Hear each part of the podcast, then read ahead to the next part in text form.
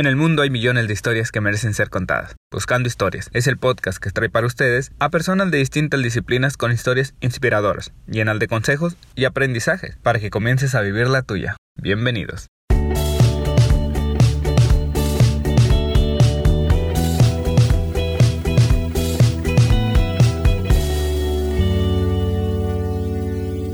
Hola amigos, les habla Gabriel Navarro, bienvenidos a otro episodio de Buscando Historias. En esta ocasión tenemos como invitado a Martín Borja, él es argentino, fundador de Henry, que tiene un respaldo de White Combinator, que es la, aceleradora pues, top a nivel mundial. Eh, Henry es una startup que invierte en las personas y los ayuda a convertirse en ingenieros de software a cambio de una parte de sus ingresos futuros. Es, es una plataforma bastante interesante que ahorita vamos a platicar con, con Martín acerca de ello. Y también antes de, entrar con Henry, fundó Nubi, que es una empresa fintech de pagos y, remesas transfronterizas que desarrolló alianzas estratégicas con gigantes como PayPal y, TransferWise. Entonces, tiene, tiene una amplia experiencia en, el mundo de las startups, del emprendimiento, y es, un, es una historia excelente que yo quise invitarlo a Martín para poder platicar acerca de, de toda la experiencia que él ha tenido como emprendedor, cómo le ha ido con, con White Combinator y, todo esto que, ha estado viviendo. Así que bienvenido, Martín. Bueno, Gabriel, ¿cómo andas? Muchas gracias por tu presentación. La verdad que un honor estar en tu programa. No, al contrario, gracias a ti. Y pues como te comentaba, aquí queremos conocer historias y pues primero, ahora sí que vámonos por el principio, ¿dónde inicia tu historia? ¿Cómo inicia tu pasión por el emprendimiento? Bueno, en realidad inicia por una curiosidad que, me dio conocer todas las grandes historias de los emprendedores de Silicon Valley, que seguramente ya las habrás repasado en tus episodios anteriores y, son muy conocidas, como la historia de Facebook, la historia de Apple, eh, Microsoft, Amazon, etc. Siempre me pareció muy curioso y, bueno, eh, empecé a investigar cómo a través de la tecnología se podría mejorar el mundo, impactar en muchísimas personas y relativamente con un costo bajo, ¿no? Eh, o sea, se puede arrancar un proyecto de tecnología con un capital relativamente menor a lo que era en el pasado emprender, eh, en el cual se necesitaba muchísimo dinero. Y eso me atrajo y, a partir de ahí empecé con, varios proyectos, de los cuales varios o no vieron la luz o vieron la luz pero no, no llegaron a, digamos, a tener éxito hasta que, bueno, fui aprendiendo de todos los errores y fracasos que, tuve a lo largo de mi carrera y a partir de ahí eh, fueron, algunos proyectos fueron, fueron teniendo más éxitos que otros. Eh, vos bien mencionaste Nubi este, y Henry, pero también está Verde Agua, em, que es un proyecto muy interesante, más de la economía real, pero muy, muy interesante. Y, y otros proyectos en los cuales yo, no, yo participé como, más, digamos, como director eh, y, angel investor que como eh, ejecutivo. Así que eso es un poco mi, pasado y por qué estoy hoy acá. excelente, fíjate que qué interesante, ¿no? Y, bien dices, pues yo creo que ya tienes algo de experiencia, como dices, son varios proyectos y, por ejemplo, con Nubi, pues así te describes tú, por lo menos en tu LinkedIn, que fue con donde descubriste pues esta oportunidad que ahora eh, estás ayudando a otras personas con Henry, ¿no? Donde desarrollando un, negocio te das cuenta que a, falta pues vaya personas calificadas en, en, la parte de software. Entonces decides crear Henry, pero eh, ¿Cómo fue ese proceso de descubrir ese problema? Y te, lo pregunto porque la mayoría de los emprendedores, pues muchas veces quieren o queremos incluso, ¿no? Eh, buscar una idea que solucione eh, un problema gigante o que lleve, no sé, algo novedoso, algo nuevo, algo que no exista antes, pero no ponemos atención a esos pequeños detalles como tú lo hiciste, que desarrollando una empresa fintech te das cuenta que hay personas que no están capacitadas para el tema del software y decides atacar esa oportunidad y crear Henry, que es una plataforma increíble que ahorita nos platica de ella. Entonces, cuéntanos cómo fue esa experiencia, cómo fue el, enfocarse en eso y decir, bueno, hay, que, hay un problema aquí, hay que resolverlo. Exacto. Mira, yo siempre desde chico fui, fui muy curioso de cómo resolver problemas. Eh, por eso para mí es mucho más importante arrancar identificando un problema que arrancar con una idea, una solución a un problema.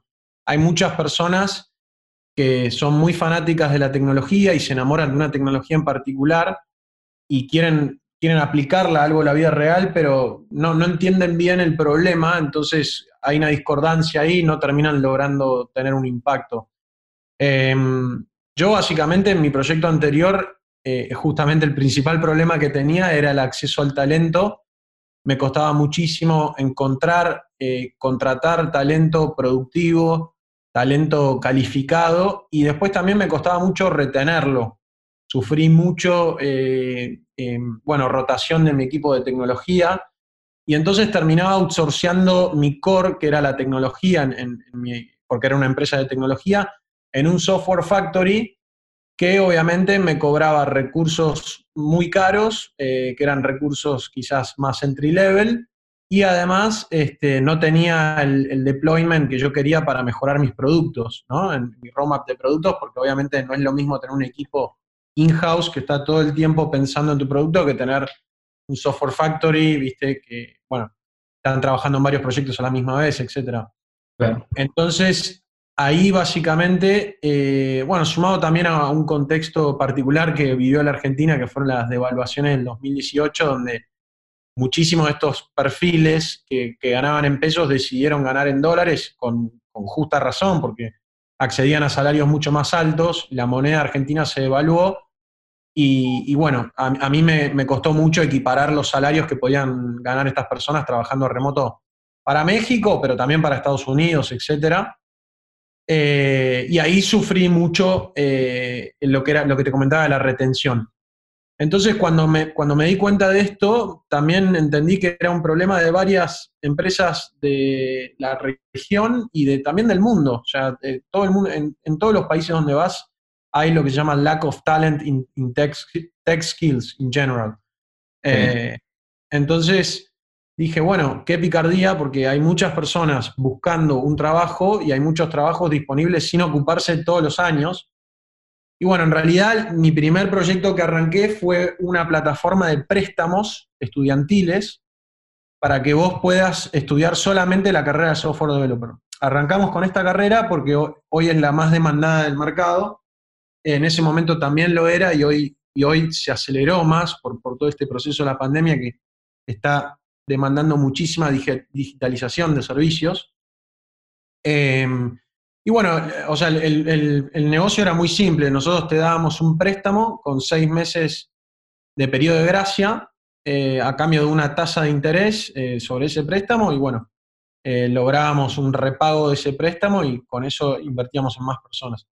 El problema que tenía ese negocio eran dos básicamente. En realidad eran tres, pero dos, dos más grandes. Uno era que era muy difícil de escalar porque necesitabas mucho capital, ¿no? Pues yo para adquirir un usuario necesitaba prestarle el dinero de, del tuition cost de la academia, ¿no?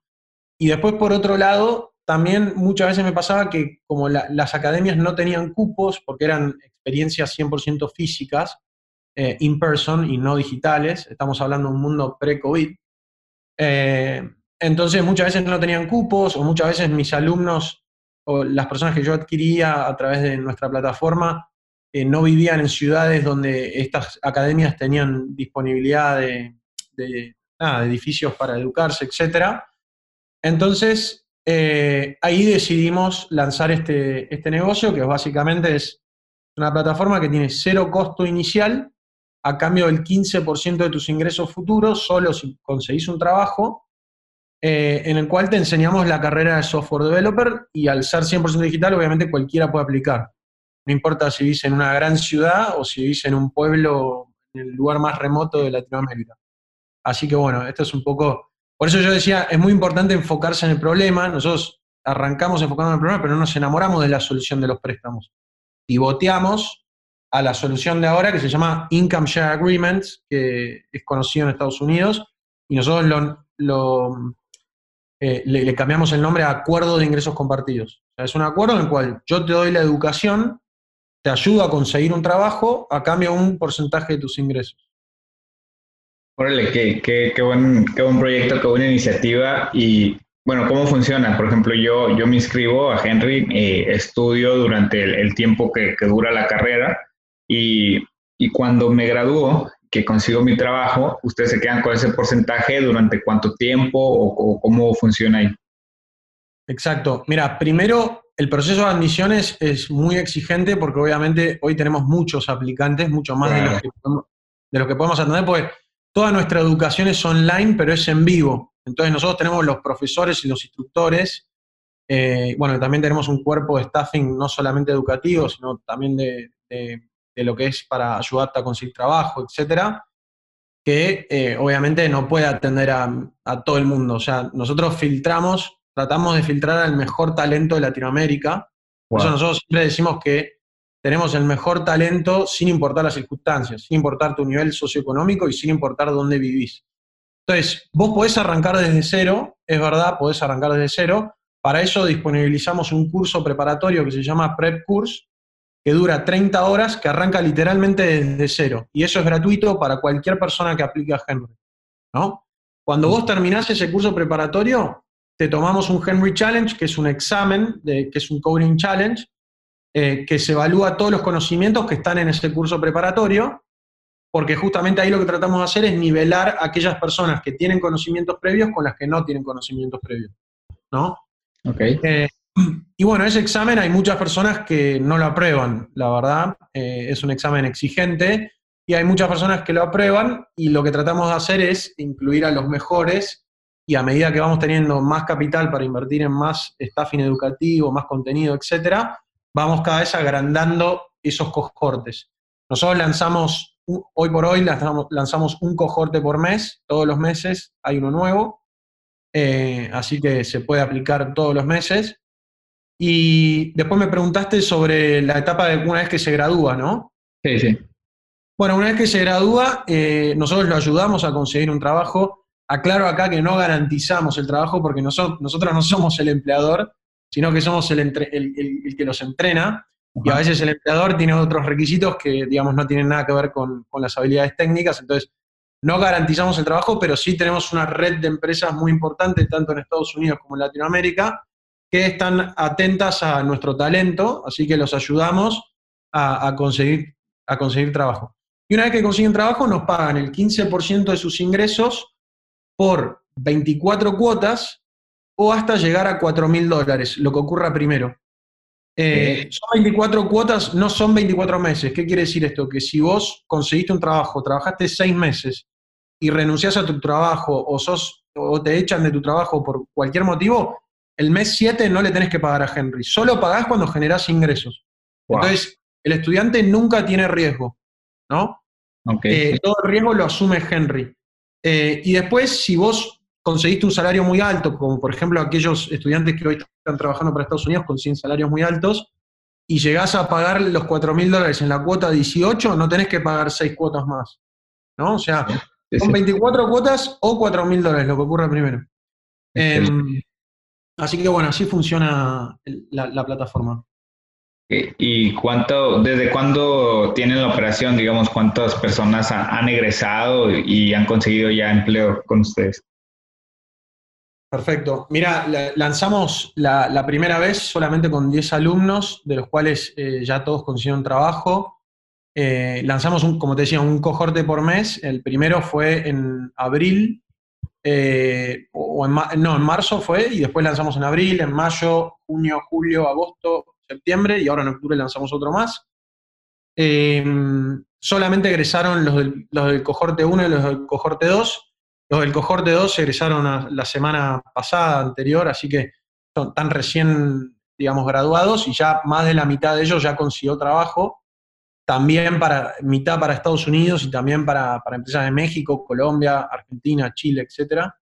Así que la verdad que vienen muy bien, los resultados vienen, vienen siendo muy prometedores y bueno, nosotros también en el, vamos aprendiendo muchísimo en el proceso y vamos mejorando eh, todo lo que es la experiencia educativa, porque obviamente al hacer una experiencia digital hay un montón de cuestiones que son nuevas, ¿no? Porque, digamos, esto no es un curso on demand donde el usuario tiene el mismo contenido para cualquier usuario. Nosotros tratamos de personalificarlo, hacerlo uno a uno, para, para acelerar el proceso de educación de cada persona, ¿no? No todos aprendemos de la misma manera, eso es, eso es básicamente lo que vamos aprendiendo. Entonces, ahí nosotros vamos recolectando feedback todas las semanas de nuestros alumnos, todas las semanas vamos recolectando feedback y vamos mejorando tanto la experiencia educativa como el contenido cohorte a cohorte. Entonces nosotros creemos que esto es, es un círculo que es, digamos, virtuoso, que va mejorando cada vez más y que, bueno, los primeros alumnos tuvieron la ventaja de ser los primeros y son los que más aprovecharon la cuarentena, porque justo arrancaron cuando empezó la cuarentena. Eh, pero los alumnos que vienen, que arrancan ahora, tienen el beneficio de que fuimos aprendiendo muchísimo nosotros de, de cómo dar una gran experiencia educativa. Así que eso lo valoran mucho los alumnos. Excelente. Oye, y cuéntame también de, tu experiencia con Henry en Y Combinator. ¿Cómo fue el, acercamiento? ¿Cómo decides aplicar y cómo la selección? Bueno, mira, te voy a contar algo que no lo conté todavía y, estoy con ganas de hacer un, post público de esto. Es que básicamente nosotros aplicamos con el modelo de créditos a Y Combinator el año pasado.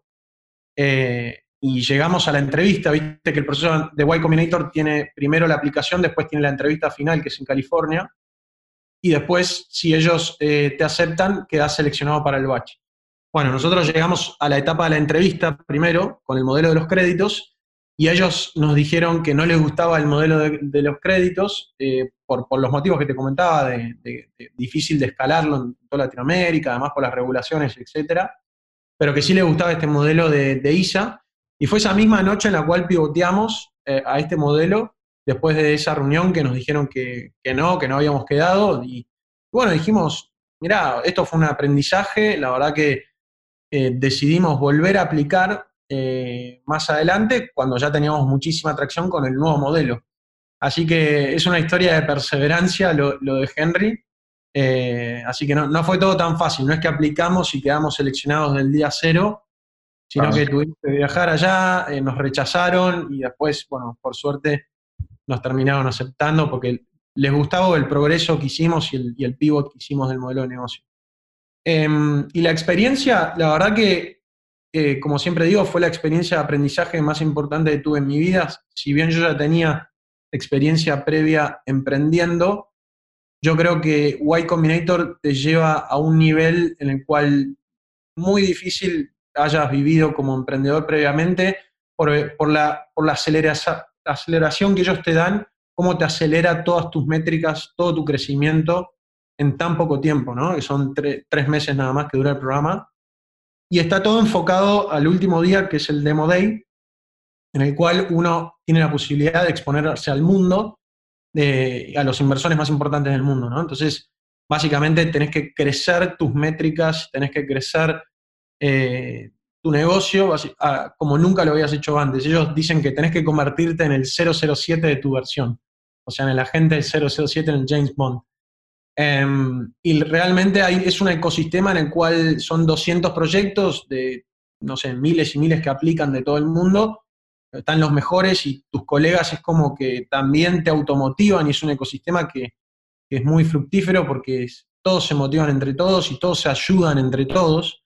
Entonces, yo, nosotros, por ejemplo, tenemos un montón de nuestros grados que están trabajando en proyectos de, de Y Combinator. Eh, entonces, eso también es algo que nos sirve muchísimo. Y además, el, negocio de Y Combinator es muy similar al de Henry. Solo, ellos invierten en startups, nosotros invertimos en personas, pero el proceso es muy similar. Ellos seleccionan a los mejores, nosotros seleccionamos a los mejores, los entrenamos, ellos nos incuban y luego los mandamos a trabajar con las empresas para que tengan éxito en su carrera laboral. Así que aprendimos muchísimo del proceso y no tengo más que recomendarlo a, cualquier persona que esté, arrancando un proyecto. Fíjate, qué interesante, lo, qué bueno que, lo comentaste, el, hecho de que no fue en su primera aplicación, porque pues tú sabes, ¿no? Como uno cuando emprende se desespera, quiere resultados inmediatos y, a veces uno le tiene miedo a entrar a este tipo de oportunidades, de, no solo como White Combinator, en, en, en, los países también existen otras alternativas y a veces nos da miedo por el rechazo, que nos digan que no. pero como bien dices, a lo mejor si no hubiera sido tú y, les hubieran dicho, no hubieran pivoteado y, tuvieran ahora este modelo. Entonces, qué, padre que, pudieron hacerlo, aprendieron, eh, reflexionaron, cambiaron el modelo y ahora ya, digamos, están con un modelo probado, un modelo ya acelerado por, por esta aceleradora, pues eh, es increíble, ¿no? Así que qué bueno que, nos compartes esta experiencia. Y platícame también, Martín, no sé, eh, en un futuro podrían expandirse a otro tipo de carreras o, solamente quieren enfocarse en software? Sí, realmente hoy eh, estamos enseñando solamente la tecnología de JavaScript y queremos primero, antes de pasar a otra carrera, queremos pasar a otras tecnologías que también estamos viendo que están, están, generando mucha demanda laboral. Porque hoy, hoy la relación con respecto a otras carreras, la, la de Full Stack Developer es casi de 8 a 1, 8 a 2, 8, eh, entonces es como que hay mucha demanda de software developers. Estamos nuestra carrera es una carrera para conseguir trabajo. Eh, todo lo que hacemos está optimizado para, para, que los estudiantes consigan trabajo porque justamente nuestros, intereses están alineados por primera vez en la historia de Latinoamérica con el interés de los estudiantes. ¿no? Si ellos no consiguen trabajo, nosotros no ganamos. Entonces nos enfocamos en las carreras con mayor empleo para aumentar esas chances y ese riesgo que nosotros asumimos invirtiendo en personas. La segunda carrera que estamos viendo que está aumentando muchísimo la demanda es la de Data Science. Eh, el problema que tiene la carrera de Data Science es que se requiere un perfil un poco más calificado eh, como requisitos previos, ¿no? Porque es una carrera en la cual eh, hay mucha más demanda de skills técnicos que lo que es la carrera de Full Stack Developer. Entonces, hoy, hoy tenemos eh, por el lado de los estudiantes que, aplican a Henry, hay mucho más demanda para ser full stack developer que para ser data scientist. Eh, pero es una evolución natural que probablemente Henry va a tener, si no es este año, el año que viene. Perfecto. Y Martín, ¿tienes alguna manera especial de celebrar tus logros? eh, bueno, siempre con, la familia y con amigos, para mí es lo que más me contienen y los que me entienden a veces mis locuras eh, de pasar tantas horas trabajando y, bueno, a veces perderse eventos, cuestiones sociales. Por suerte ahora con la pandemia, eh, en ese sentido no hubo mucho que perderse porque estamos todos en la misma encerrados. Pero, pero sí es verdad que a veces eh, uno resigna mucho por, por estos proyectos porque yo siempre lo que digo es que si vos querés emprender, tenés que tener, tenés que saber lidiar muchísimo con la incertidumbre, que eso es, muy, a veces eh, te genera mucha ansiedad, es muy desmotivante, em, estás muy solo muchas veces y tenés que tratar de, nada, de, cable a tierra y balancear tu vida eh, personal con lo que es tu vida de trabajo, porque básicamente tu trabajo sos vos, eh, y tenés que ser muy perseverante. Y todo eso requiere mucha dedicación, mucho tiempo, y, yo no conozco casos de éxitos de personas que no se hayan dedicado full time, full life y hayan tenido éxito. Eh, así que bueno, eso es un poco mi, experiencia también y es, lo que humildemente le quiero transmitir a, otras personas que estén armando un proyecto que, se animen, pero que, que sepan que esto hay que dedicarle full time. Claro.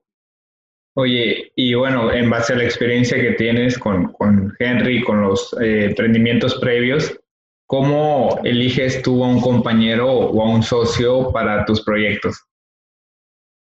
Ah, bueno, eso fue uno de mis mayores aprendizajes, te diría.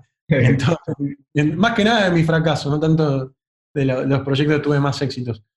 Eh, básicamente, cuando yo arranqué, la, cuando terminé la facultad, yo creía que la mejor manera de conseguir un socio era buscar a alguien de mi facultad que había hecho la misma carrera que yo. Eh, y eso estaba bueno en el sentido de que te aprobabas toda la parte de valores humanos, porque ya conocías a esta persona, pues por ahí ya venías estudiando hace mucho tiempo con esa persona, eh, entonces ya lo conocías, que eso es fundamental. O sea, lo primero es conseguir a alguien que tenga los mismos valores que vos tenés. O sea, ¿por qué? si vos chocas en valores con esa persona, es muy difícil que armes una cultura fructífera de tu compañía. Entonces, eso estaba bueno, pero después el problema que tenía era que eh, tenían el mismo conocimiento que tenía yo. Entonces, eh, justamente, digamos, cada vez que yo quería saber de algo, tenía que contratar a una persona más, y a veces eran cuestiones súper estratégicas, Entonces ahí lo que aprendí es que hay que buscar gente que sea más inteligente que vos siempre y que tenga habilidades complementarias a las tuyas. ¿no? Eso me parece re importante. Nosotros, en el caso de Henry, somos cinco co-founders, eh, de cuales cada uno tiene una habilidad específica que no tiene nada que ver con la habilidad que tiene el otro. ¿no? Y que el background no tiene nada que ver con la habilidad que tiene el otro. Pero son cuatro personas que las conocí a lo largo de toda mi vida, eh, que sé que comparten mis mismos valores humanos, que para mí fue importantísimo. De hecho, había una persona en particular que yo no la conocía previamente y decidí hacerme un viaje con esa persona. Y en ese viaje nosotros eh, entablamos lazos, ¿viste? Porque estando viajar con, con una persona, estando muchas horas, uno conoce más a esa persona. Así que justamente yo sabía que él tenía las habilidades que yo necesitaba, pero no sabía toda la parte de valores. Entonces, mi fue hacerme un viaje con esa persona. Y, bueno, eso es lo que le recomiendo a todo el mundo, buscar gente que, que complemente eh, tus conocimientos, pero que tenga los mismos valores que vos querés imponer en la compañía. Wow, qué, buen consejo, qué interesante esa estrategia, la, la, del viaje para conocerlo. Como bien dices, a veces, eh, pues a lo mejor la parte de técnica podrás saber que, que la puede hacer, pero la parte humana, que, claro que es indispensable, ¿no? Sobre todo si va a ser tu socio. Y sí, eso lamentablemente te lo da la experiencia y el tiempo. O sea, tenés que dedicarle tiempo sí no, no, es muy difícil conocer. También puedes utilizar las referencias, pedir muchas referencias, pero, pero yo creo que referencia funciona más para contratar personas que para buscar un socio. para buscar un socio tenés que aprobarlo vos, o sea, tenés que estar seguro vos de, lo que vas a hacer. Exacto. Y, hablando de esos aprendizajes, eh, ¿qué es algo que tardaste mucho en aprender y que te gustaría haberlo aprendido antes? Uf, muchísimas cosas, muchísimas cosas. Eh, yo creo que de cada proyecto que, terminé en mi vida, siempre hago una hoja en blanco y digo, bueno, ¿cuáles son las cosas que aprendí que no volvería a repetir? Eh, el tema de los socios que mencionaste antes, para mí fue eso uno de los, uno de los mejores aprendizajes que tuve en mi vida. Eh, buscar gente que tenga habilidades complementarias a las mías y no que tenga las mismas habilidades que yo fue fundamental y, buscar gente que sea más inteligente que yo, o sea, eso también fue, más, fue muy importante. Yo quizás mi habilidad por ahí es coordinar y administrar a estas personas, pero buscar gente, viste, muy, muy inteligente que te challenge a vos todo el tiempo tu manera de pensar, tu, estrategia a largo plazo, es muy, es muy importante pensar a largo plazo. Eh, hay veces que uno piensa muy a corto plazo y busca también resultados rápidos y, y no, un startup, eh, o sea, son años y años. Yo creo que Henry es, es mi proyecto por los próximos 10, 20 años, así, así lo miro. No estoy pensando, digamos, eh, si el mes que viene no tenemos un resultado, la compañía va a cerrar. O sea, yo ya estoy pensando a 10 años. bueno, eh, nos va, nos va, hay cuestiones que nos van, nos van a llevar un poco más de tiempo corregirlas que otras, seguro, pero yo sé que en el largo plazo el, el proyecto vamos a encontrar eh, una manera de escalarlo. Así que eso es muy importante, pensar en largo plazo y buscar los socios eh, correctos. Bien. ¿Y te gustaría desaprender algo? Uf, desaprender algo. Em, bueno, a ver, muchas de las cosas que, tuve que aprender eh, también el problema que tuve es que fueron aprendidas a la fuerza, porque en las situaciones en las cuales me encontré tuve que aprender muchas cosas rápido. Tuve que aprender muchas cosas y muy rápido esas cosas. Entonces, obviamente uno no se perfecciona, como por ejemplo, eh, habilidades para, controlar 50, 60, 100 personas, ¿no? O sea, habilidades de liderazgo que por ahí yo no, yo no tenía previamente porque, digamos, eh, yo lo que me enfocaba era a través de la tecnología resolver problemas con un producto pero de repente esos productos escalaron mucho y bueno, eh, tenías que por ahí convertirte en un manager de recursos humanos y no en un manager de producto, ¿no? Entonces, eh, ahí la verdad que tuve bastantes, o sea, aprendizajes que fueron forzados y que me hubiese gustado hacerlos un poco más prolijos. Pero bueno, también la vida te, expone a situaciones en las cuales uno tiene que, dar lo máximo de uno y, bueno, eso es así, es, es el costo de oportunidad que uno tiene, digamos, por lo que elige. Genial. Y dentro de los errores y fracasos que has tenido en, experiencias previas, ¿hay alguno que agradezcas haber cometido, algo que dijeras, esto es un error, pero que con el paso del tiempo se convirtió en, un buen aprendizaje o en algún acierto, en algo positivo? Sí, de vuelta volviendo a lo mismo, o sea, el tema de la elección de los socios eh, y también de los inversores. Eh, también es muy importante, muchas veces escuchamos que varios proyectos levantan mucho capital y creemos que eso es un indicador de éxito y realmente no lo es. El único indicador de éxito es la satisfacción de tu cliente eh, y es lo único que tenés que mirar. Así que eso es, eso yo en el pasado eh, tenía un preconcepto de que levantar mucho capital era un indicador de éxito y me di cuenta que no necesariamente eso era verdad. En, algunos casos obviamente que sí, pero en otros casos no. Eh, lo digo por experiencia propia, y, por ahí me, desatendí muchísimo lo que era la satisfacción del cliente.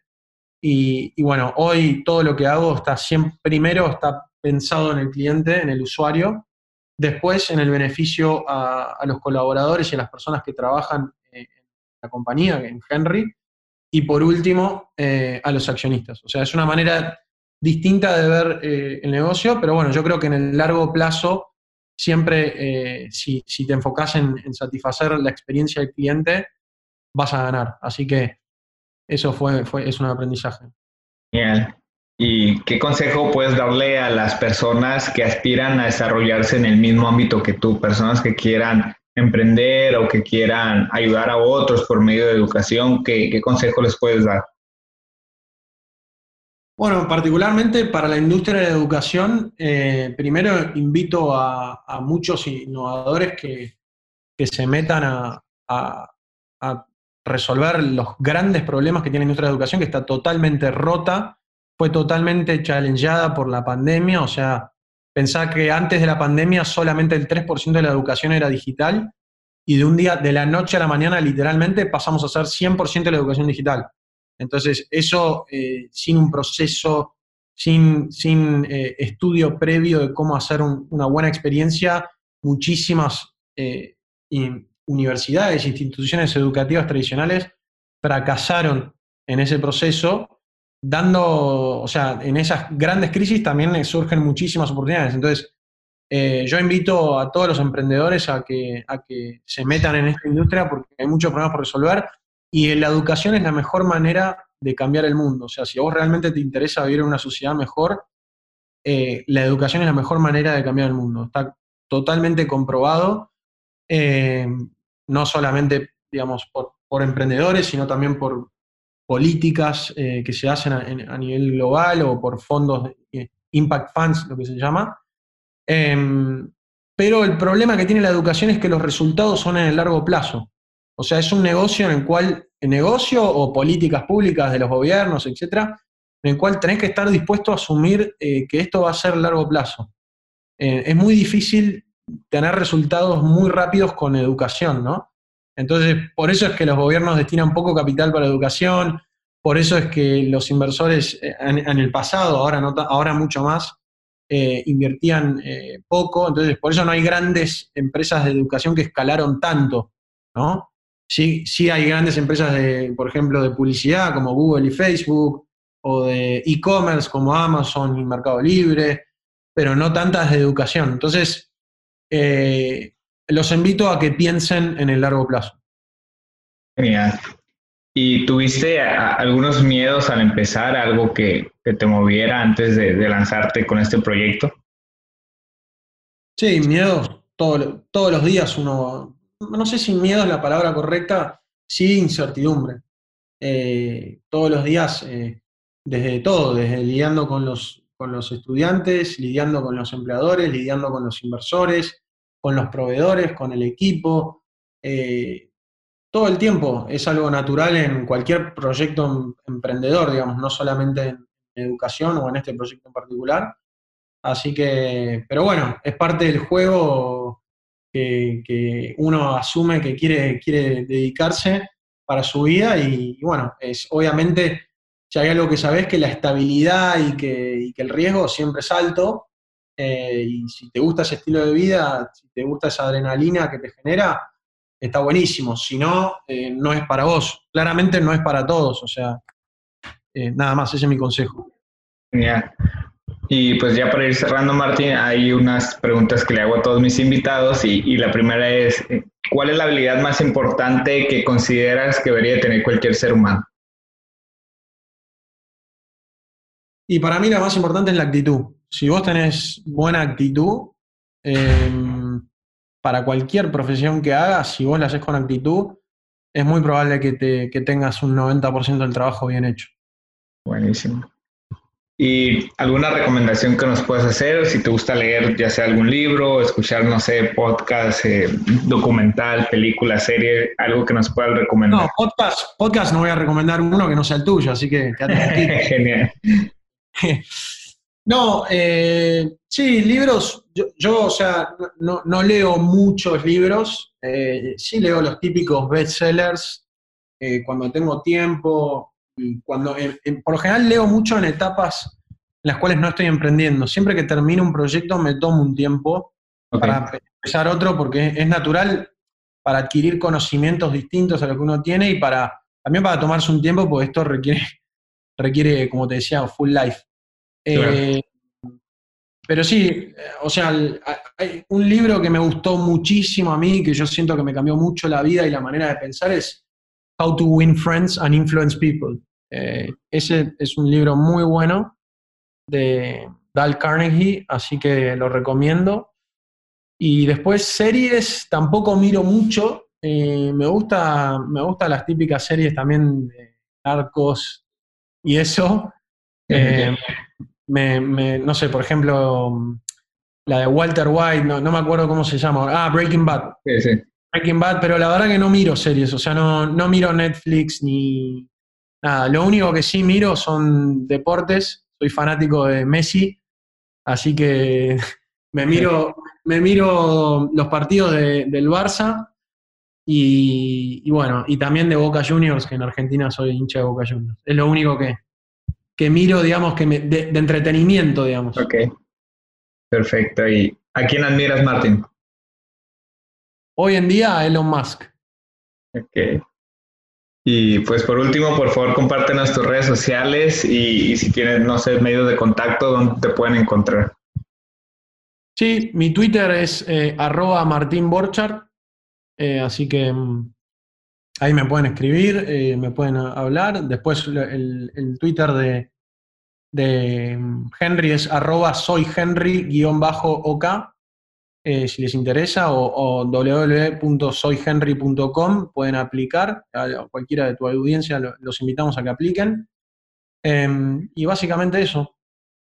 Ok, perfecto. Pues muchísimas gracias por haber venido a contar tu historia, por haber venido a inspirar a otras personas, que estoy seguro que sí será para muchos emprendedores. Así que muchísimas gracias, Martín. Bueno, Gabriel, muchas gracias por tenerme en cuenta y cuando quieras volvemos a repetir. Va. Gracias por escuchar esta historia. Ayúdanos a compartirla con alguien que le servirá de inspiración y aprendizaje. Si tienes una historia para compartir, por favor contáctanos en nuestras redes sociales o bien a nuestro correo buscandohistorias.gmail.com. Nos escuchamos en nuestra siguiente historia.